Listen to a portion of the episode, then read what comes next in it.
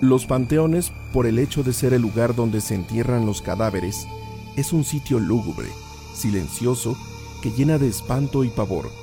Como si alguien nos persiguiera, se volteara de reojo erizándose los cabellos del miedo. Por esto, en los cementerios se enlazan tantas leyendas y los cuentistas sitúan sus relatos en tenebrosos campos santos para darles visos de terror a sus fantasías y de tener temblando de espanto a su auditorio.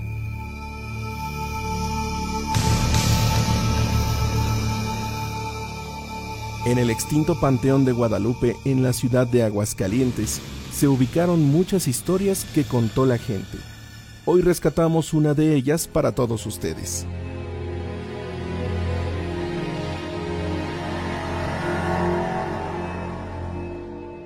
Una de tantas leyendas que corre de boca en boca es la que escribió el profesor Alfonso Montañés, en la que relata que el señor Jesús Infante, un conocido cantero del lugar, fue requerido por don Carlos Espino para realizar un trabajo, para él muy importante, pues era terminar un monumento familiar en el Panteón de Guadalupe, con la súplica que el trabajo debería ser terminado el día que le había fijado don Carlos. Don Jesús aceptó el compromiso e inició su labor dentro del cementerio, siendo más laboriosa la faena de lo que pensaba. Se acercaba el plazo y el cantero estaba nervioso por saber que no era posible terminar lo que le habían encomendado Solo faltaba un día y al ir por un andador al recoger un material, escuchó ruidos extraños. Volteó para ver si había alguna persona, pero al sentirse solo, se le enchinó el cuerpo y siguió escuchando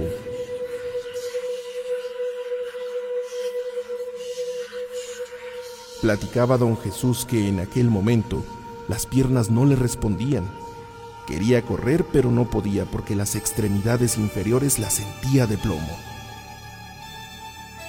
No pudo gritar, la voz no le salía y sintió que los pelos se le pararon como un resplandor. Volteó hacia atrás y su sorpresa fue cuando vio un esqueleto que lo seguía y que moviendo las mandíbulas, las que sonaban al juntarse los dientes clarito, oyó una voz que le decía, Compadécete de mis penas que me atormentan en el purgatorio. Tengo muchos años sin descanso. Pide a mi abuelo, padre de tu abuelo, de que los 12 mil pesos en plata que están al pie de la alacena, que están en la cocina a vara y media de profundidad, te dé 100 pesos, de los cuales darás 50 al padre de la iglesia, para que me diga tres mesas. Yo te recompensaré dándote el alivio de tu susto. Si no cumples con mi encargo, no sanarás. El pobre hombre no supo qué hacer. Al ver al esqueleto caminando y meneando las mandíbulas, con voz de ultratumba que se dirigía a él, pensó que iba a caer privado, pero sintió que una fuerza sobrenatural lo sostenía y de pronto pudo moverse y salir despavorido sintiendo tras de él el esqueleto que parecía lo correteaba. Corriendo llegó a la puerta del cementerio jurando no volver más a ese lugar y dejando toda su herramienta cerca del monumento. Pero su responsabilidad fue más grande que su miedo y acompañado de un amigo, volvió al día siguiente para terminar su compromiso. El cantero platicó a su compañero lo que le había ocurrido el día anterior, y los dos estuvieron trabajando volteando para todos lados, con el temor de que en cualquier momento se le fuera a aparecer el esqueleto que le había hablado, y ellos cayeran privados del susto. Pero no fue así. Durante el tiempo que permanecieron en el cementerio, no se escuchó ni el más leve ruido. Todo era un silencio sepulcral. Don Jesús comenzó a estar muy enfermo. Un temblor como de frío se apoderaba de él y las piernas poco a poco se le fueron paralizando al grado de que no pudo caminar más.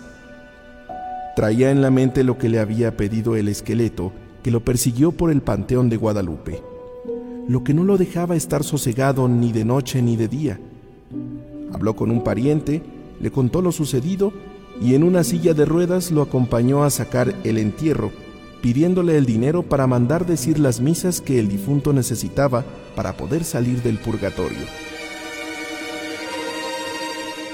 Quería hacer el encargo antes de morir, pues realmente se sentía muy enfermo. Después de haber cumplido lo que le había indicado la calavera, don Jesús comenzó a sentir alivio. Poco a poco comenzó a sentirse mejor hasta haberse recuperado totalmente. Aquel suceso que le ocurrió le había dejado una huella profunda y cada vez que tenía la oportunidad lo contaba a sus amigos. En una ocasión que se lo refirió a un pariente lejano, éste le dijo, hace muchos años le pasó lo mismo a Joaquín Sánchez, cuando fue a visitar la tumba de su madre al Panteón de Guadalupe.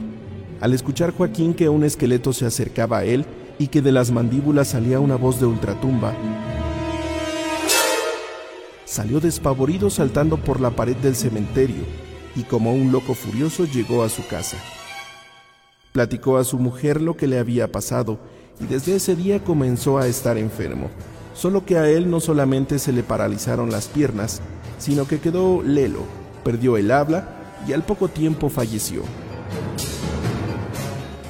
La historia del esqueleto del cementerio era conocida por todo el lugar. No se habló de otra cosa en mucho tiempo, siendo una de las tantas leyendas que corrieron por Aguascalientes en el siglo antepasado, y que todavía se cuenta en el barrio de Guadalupe, al hablar de ese cementerio que hoy en día ocupa parte del jardín de dicho barrio.